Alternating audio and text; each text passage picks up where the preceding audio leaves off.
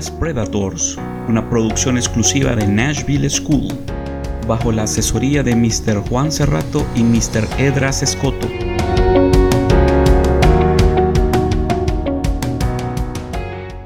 En este podcast hablaremos de un personaje muy importante en la historia de los Estados Unidos, el presidente John F. Kennedy, el presidente más joven de los Estados Unidos. El día 27 de mayo del año 1917 nació en Brookline, Massachusetts, quien habría de convertirse en un mito de la política estadounidense, John Fitzgerald Kennedy. Congresista y senador por el Partido Demócrata, John F. Kennedy se convirtió en 1960 en el presidente más joven de Estados Unidos y el primero en ser católico.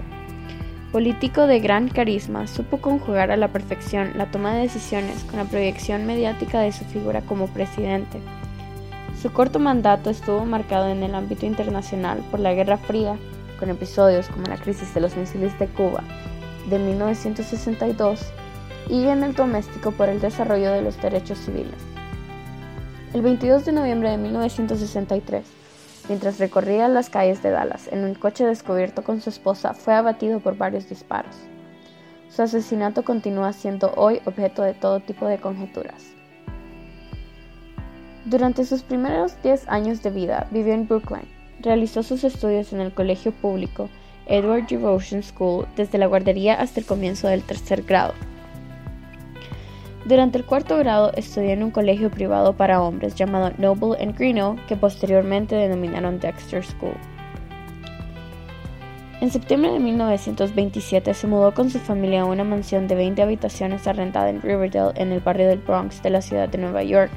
Dos años después volvieron a mudarse a cinco millas al noreste a una mansión de 21 habitaciones en un campo de 6 acres en Bronxville, Nueva York, adquirida en mayo de 1929. Fue scout, miembro de la tropa Scout Troop 2 de Bronxville desde 1929 hasta 1931, siendo el primer scout que llegó a presidente de los Estados Unidos. Pasaba sus veranos junto a su familia en una casa en Hyannisport, Massachusetts, también comprada en 1929 y las fiestas de Navidad y Pascua de Resurrección se reunían en su casa de Palm Beach, Florida, que adquirieron en 1933. Desde el quinto hasta el séptimo grado, John estudió en el colegio privado Riverdale Country School, un colegio exclusivo para hombres en Riverdale. En septiembre de 1930, Kennedy fue enviado al internado de varones Canterbury School para cursar su octavo grado.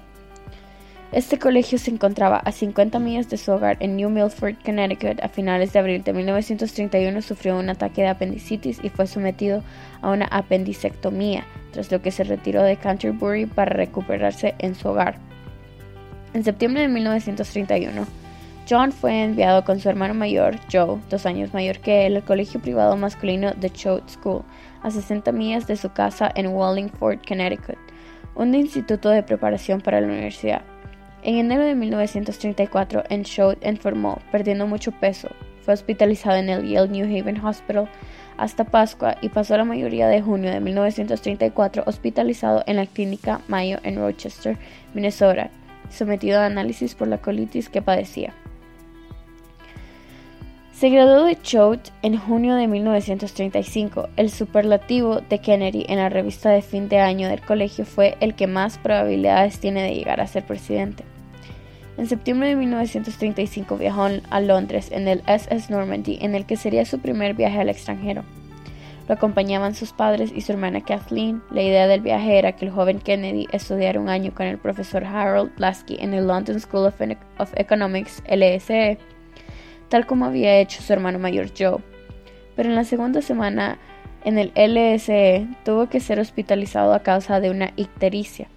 Debido a ello, se embarcó de vuelta a Estados Unidos tras haber permanecido tres semanas en el Reino Unido. En octubre de 1935, Kennedy se, matriculó con retraso en la Universidad de Princeton, donde estuvo solamente seis semanas, ya que entre enero y febrero de, de 1936 fue hospitalizado durante dos semanas en el Peter Bent Brigham Hospital en Boston para que le realizaran observaciones por una posible leucemia. Entre marzo y abril de ese año permaneció en Palm Beach, en la casa de invierno de la familia, recuperándose, y durante mayo y junio trabajó en el rancho de 40.000 acres de las afueras de Benson, Arizona. Después, entre julio y agosto participó en competiciones de vela mientras se alojaba en la casa de veraneo de su familia en Hannisport. En septiembre de 1936 se matriculó para cursar su primer año en la Universidad de Harvard, residiendo en Winthrop House desde En 1940 completó su tesis, siguió los pasos de su hermano Joe, sobre ya llevaba dos años en Reino Unido en los acuerdos de Múnich. Inicialmente quería que su tesis fuera privada, pero su padre le convenció para que la publicara en un libro.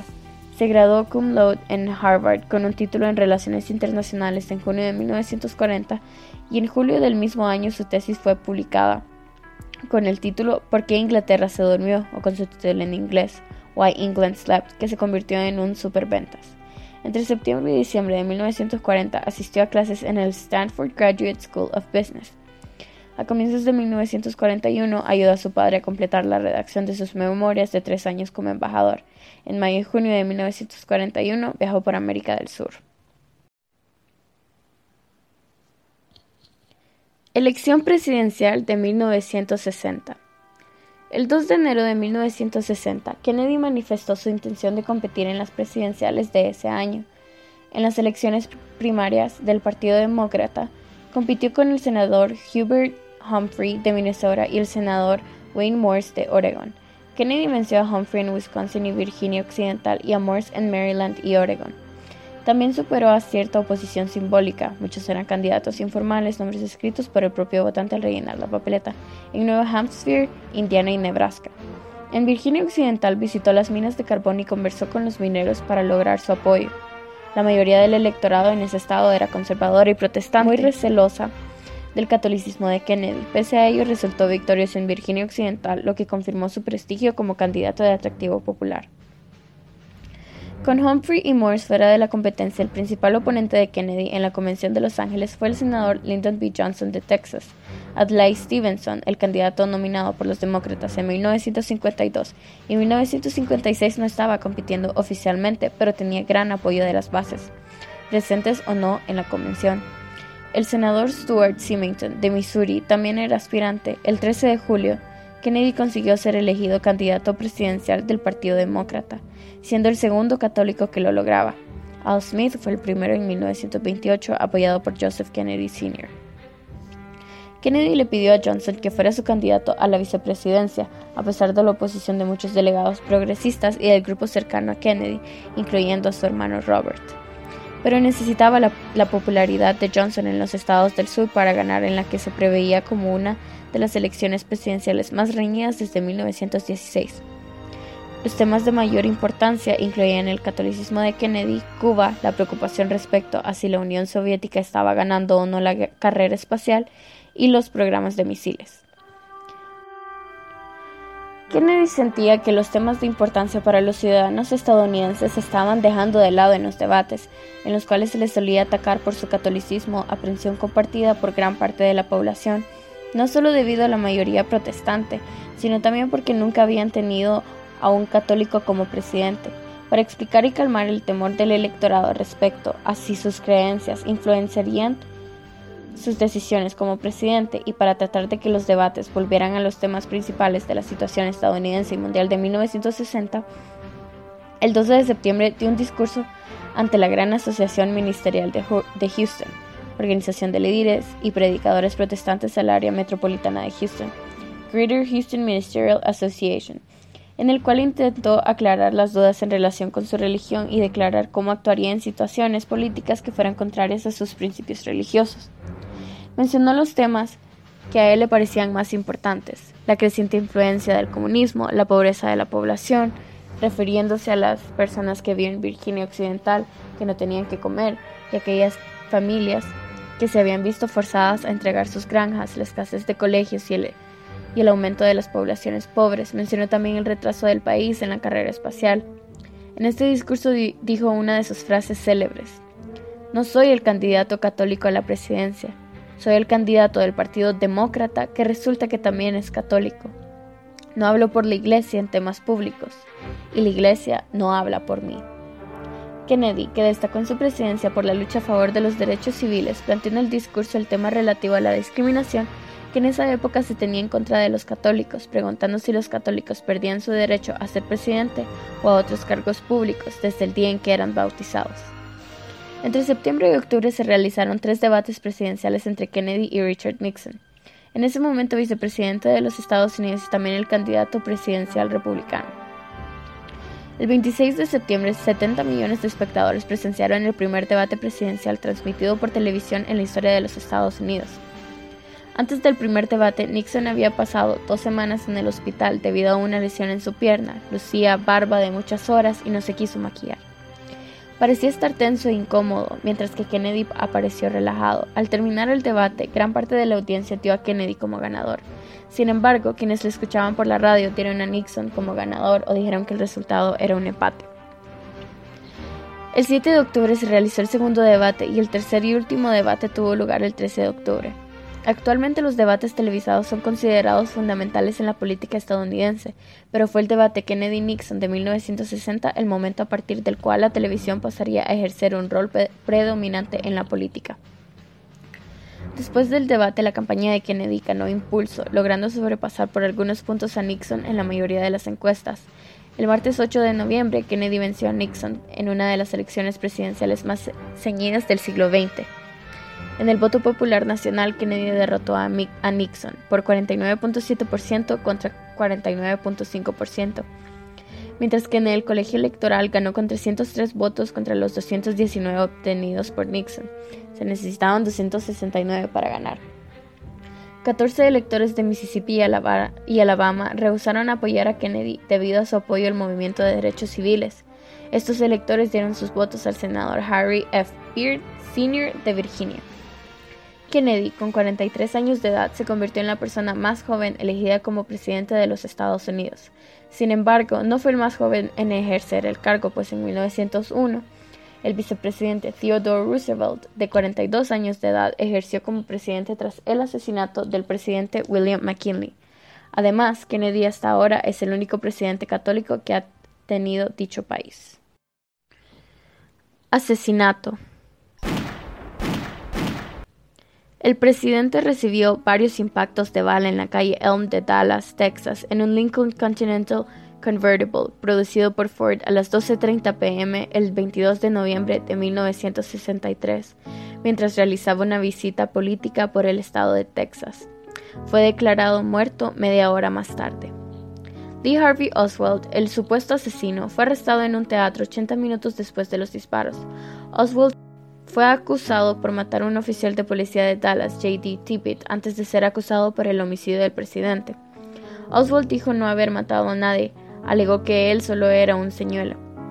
El 29 de noviembre, Lyndon B. Johnson creó la Comisión Warren, presidida por el juez de la Suprema Corte Earl Warren, para investigar el asesinato, la cual concluyó que Oswald actuó solo, pero sus conclusiones siguen siendo objeto de debate tanto académico como popular. El Comité Selecto de la Cámara sobre Asesinatos, U.S. House of Representatives Select Committee on Assassinations, o HSCA, fue establecido en 1976 para investigar el asesinato del presidente John F. Kennedy.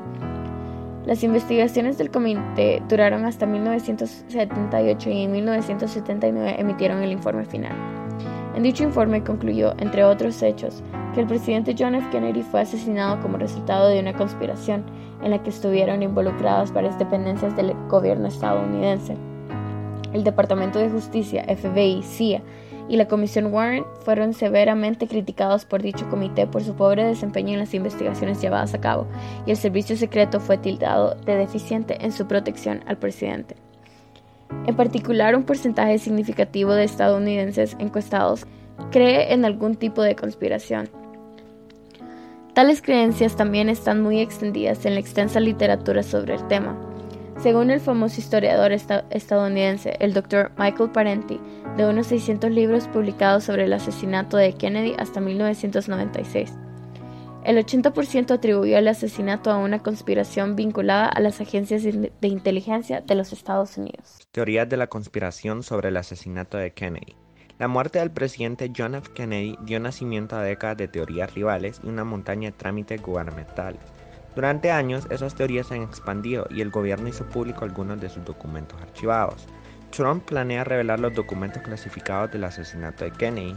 También le han dicho al Congreso que aprobó una ley hace 25 años ordenándole al gobierno revelar los documentos y dando a las agencias una ventana para mantener alguna información sensible en secreto. Bueno, culpan al presidente Johnson. Robert Stone, quien por mucho tiempo ha estado asociado con Donald Trump, es un apasionado teórico de la conspiración que ahora trabaja para el sitio web alternativo de extrema derecha InfoWars. Stone es un defensor de la completa publicación de los documentos y el autor de un libro en el que culpa el asesinato Kennedy a su vicepresidente y sucesor Johnson. El representante republicano de Carolina del Norte, Walter Jones, un importante defensor en el Congreso de la publicación, dijo a CNN que habló con Stone sobre presionar a Trump para que no bloquee la revelación. Y como su amigo Stone, el propio presidente ha hablado sobre sus teorías sobre el asesinato, señalando sin evidencia al padre del senador Ted Cruz durante la campaña electoral de esta potencia involucrada. La CIA estuvo involucrada, una de las teorías más populares que ha aparecido en la cultura popular y en películas como John F. Kennedy de Oliver Stone, hasta en libros, es la idea de que la CIA o gente asociada con la CIA estuvieran involucrados de alguna manera en el asesinato de Kennedy. Algunas teorías son suficientemente lejos, pero el representante Jones surgió que pertenecen al campo que cree que es probable que haya sido alguna participación secreta o fueron cómplices del asesinato. El gobierno le debe al pueblo estadounidense la verdad, dijo Jones, y si fuiste cómplice entonces debes hacerlo admitiéndolo. El reporte de la Cámara dice que la CIA fue deficiente en su recopilación e intercambio de información tanto antes como después del asesinato. Fue una venganza de Fidel Castro. Cuando Fidel Castro lideró la revolución comunista en Cuba, Estados Unidos retrocedió cuando los hermanos ideológicos de sus enemigos de la Guerra Fría encontraron un punto de apoyo. No lejos de sus propias costas, Kennedy le dio luz verde a una operación conocida como Bahía de Cochinos. Pero la operación falló.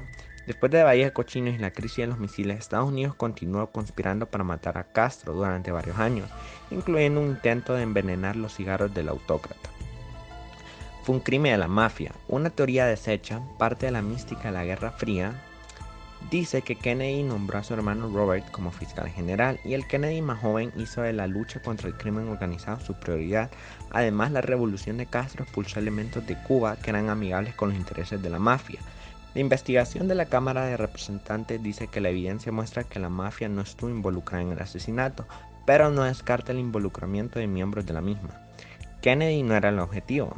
Kennedy no estaba en Dallas el día de su asesinato. La primera dama Jackie Kennedy estaba a su lado, así como el gobernador demócrata de Texas John Connolly.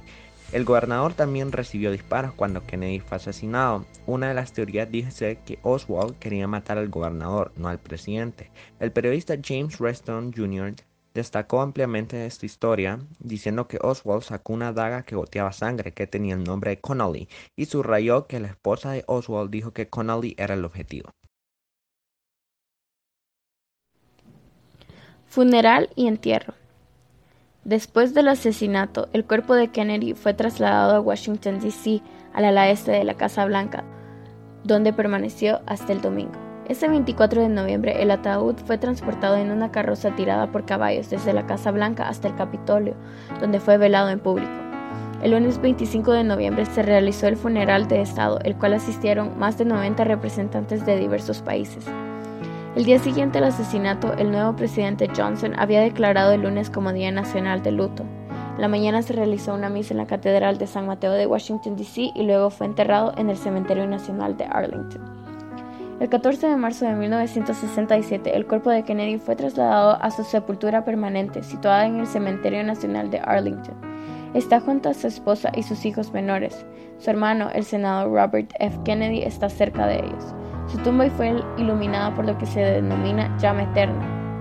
En el documental The Fog of War, el entonces secretario de Defensa Robert McNamara dijo haber elegido el lugar para la tumba y que Jackie estuvo de acuerdo. Kennedy y William Howard Taft son los únicos presidentes de los Estados Unidos enterrados en el cementerio Arlington. Legado. La televisión fue la principal fuente por medio de la cual las personas se mantuvieron informadas de los eventos que rodeaban al asesinato de John F. Kennedy. Los periódicos se guardaron como recuerdos más que como fuentes actualizadas de noticias. Las tres mayores cadenas de televisión suspendieron sus programas habituales y transmitieron noticias permanentemente desde el 22 de noviembre hasta el 25 de noviembre. El funeral de Estado de Kennedy y el asesinato de Lee Harvey Oswald fueron transmitidos en directo a todo el país, así como en otros países del mundo. El funeral de Estado fue el primero de tres que ocurrieron en el plazo de 18 meses. Los otros dos fueron los del general Douglas MacArthur y el de Herbert Hoover. El embajador estadounidense ante la ONU, Adlai Stevenson, dijo sobre el asesinato, Todos nosotros cargaremos con la pena de su muerte hasta el fin de nuestros días. Últimamente, la muerte del presidente Kennedy y los misterios en torno a los hechos de su asesinato mantienen una importancia histórica y política en cuanto a la marcada pérdida de fe del pueblo estadounidense en la política, punto remarcado por periodistas desde Gore Vidal hasta Arthur M. Schlesinger Jr. El asesinato del presidente Kennedy y los misterios no aclarados del mismo mantienen su vigencia histórica y política y afectaron la confianza del pueblo estadounidense en la política. Esta muerte, junto al posterior asesinato de su hermano, el senador Robert F. Kennedy, y el homicidio de Martin Luther King Jr., formaron un conjunto de magnicidios que produjo desconfianza en la población en cuanto a la probabilidad de lograr los cambios políticos y sociales esperados. Muchos de los discursos de Kennedy, especialmente su discurso inaugural, son considerados como íconos, a pesar de su relativamente corto periodo en el cargo, y aunque no introdujo cambios mayores en la legislación, los estadounidenses suelen votar a Kennedy como uno de los mejores presidentes del país, poniéndolo al mismo nivel que a Abraham Lincoln, George Washington y Franklin Roosevelt. Algunos extractos del discurso inaugural de Kennedy están grabados en una placa junto a su tumba en el cementerio de Arlington. Fue premiado póstumamente con el premio Pacem in Terris. Este premio fue instituido en honor a la encíclica de 1963 del Papa Juan XXIII, en la cual llama a todas las personas de buena voluntad a asegurar la paz entre las naciones. La frase en latín pacem in terris puede traducirse como paz en la tierra. Kennedy ha sido el único presidente de los Estados Unidos que ha fallecido antes que sus padres. Es también el único presidente que ha fallecido antes que sus abuelos. Su abuela, Mary Josephine Hannon Fitzgerald, falleció en 1964, solo ocho meses y medio después de su asesinato. Y así, mis compatriotas estadounidenses, no se pregunten lo que su país puede hacer por ustedes. Pregúntense lo que ustedes pueden hacer por su país. Mis compatriotas ciudadanos del mundo, no pregunten lo que Estados Unidos puede hacer por ustedes, sino lo que juntos podemos hacer por la libertad del hombre. Frase que dice en el monumento cerca de la tumba de John F. Kennedy en el cementerio de Arlington.